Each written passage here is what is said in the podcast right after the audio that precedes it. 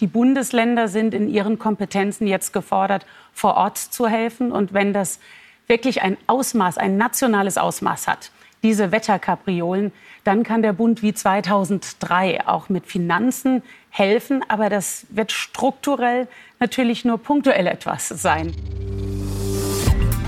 Das Handelsblatt Morning Briefing von Hans-Jürgen Jakobs. Guten Morgen allerseits. Als Krisenmanagerin gefragt ist derzeit Landwirtschaftsministerin Julia Klöckner, CDU. Doch der meteorologischen Dürre scheint der Gehalt ihrer politischen Handwerkskunst zu entsprechen. Ein bisschen international, ein bisschen digital, ein bisschen punktuell, ein bisschen strukturell. So lautet zusammengefasst ihr Programm, das sie gestern Abend live im ZDF Heute Journal verkündete. Bis zum Erntebericht Ende August müssten sich alle gedulden. Gegen dürre Worte und politische Slow Motion fordern die verzweifelten Landwirte eine Milliarde Euro Nothilfe von Bund und Ländern. Die reden heute in Berlin darüber. Eine Pressedame des Weißen Hauses hat im Januar klargemacht, für wen sie arbeitet, für einen Real-Life Superman. Und so fliegt Donald Trump eben von einem Konfliktherd der Welt zum nächsten und nimmt es dabei bevorzugt mit Schurkenstaaten, historischen oder aktuellen auf. Als nächstes will sich der Clark Kent der amerikanischen Politik mit dem Iran treffen, jederzeit und ohne Vorbedingungen. Alles andere als ein neues Atomabkommen, von dem Trump nun fabuliert, würde dabei nicht zur Welt eines Real-Life Superman gehören. Die Washington Post hat im Übrigen analysiert, dass Trump täglich im Durchschnitt 6,5 Falschmeldungen produziert.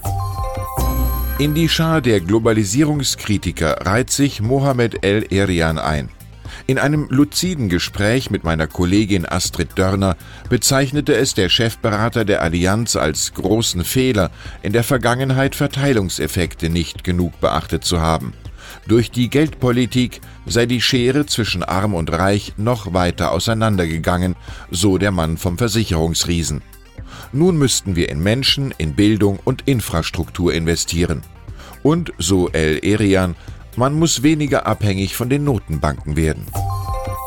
Im Musikgeschäft zeichnet sich ein Riesendeal ab. 50 Prozent des Marktführers Universal Music, der Stars wie Kendrick Lamar oder Drake beheimatet, stehen zum Verkauf. Bis zu 15 Milliarden Dollar will Vincent Bolloré, die Eminenz im französischen Vivendi-Konzern, mit dem Verkauf der hochprofitablen Tochter erzielen.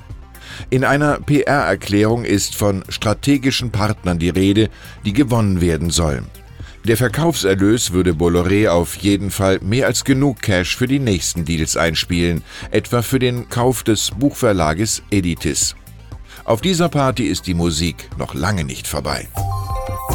Zum aktuellen Chaos im deutschen Flugbetrieb dürften der hartleibige Ire Michael O'Leary und seine Ryanair demnächst weiter einiges beitragen. Es droht ein Sommer der Streiks. 96 Prozent aller in Deutschland stationierten Piloten stimmten für einen Arbeitskampf, um so höhere Gehälter und bessere Arbeitsbedingungen zu erreichen. Mehrere hundert Flüge sind bereits ausgefallen, für Freitag ist der nächste Streik avisiert. O'Leary, dessen Vermögen auf über 800 Millionen Euro taxiert wird, geht es nach eigener Einschätzung nicht ums Geld, sondern nur ums Gewinnen. In diesem Fall aber zählt der alte Satz, Gewinnen ist der Abend vor Verlieren. Wenn Jean-Paul Agon, mächtiger Chef des Beauty-Konzerns L'Oréal, von seinem Markt und der Digitalisierung redet, bemüht er das Bild von der Sanduhr unten viele kleine starke Marken, oben einige wenige Markenikonen, die von Algorithmen begünstigt werden und dazwischen ein immer schmaler werdender Mittelstand. Hier gelten offenbar verschärfte Gesetze, wie an einer Antilopentränke in der Savanne neben der Krokodile liegen. CEO Agon im Handelsblatt, die digitale Revolution ist sehr darwinistisch. Und dann ist da noch der Tennisunternehmer Boris Becker, der erstmals im Fernsehen groß über seine Insolvenz und das Ehe ausgeredet hat. Das Selbstentblößungsverfahren auf Sat 1 gipfelte in der Erkenntnis, ich kann nur das bezahlen, was ich habe. Ein paar Mark oder Euro oder Pfund seien es schon, führte Becker aus, aber eben nicht mehr ganz so viel wie vor zehn Jahren. Mark? D-Mark? Vielleicht ein Bardepot?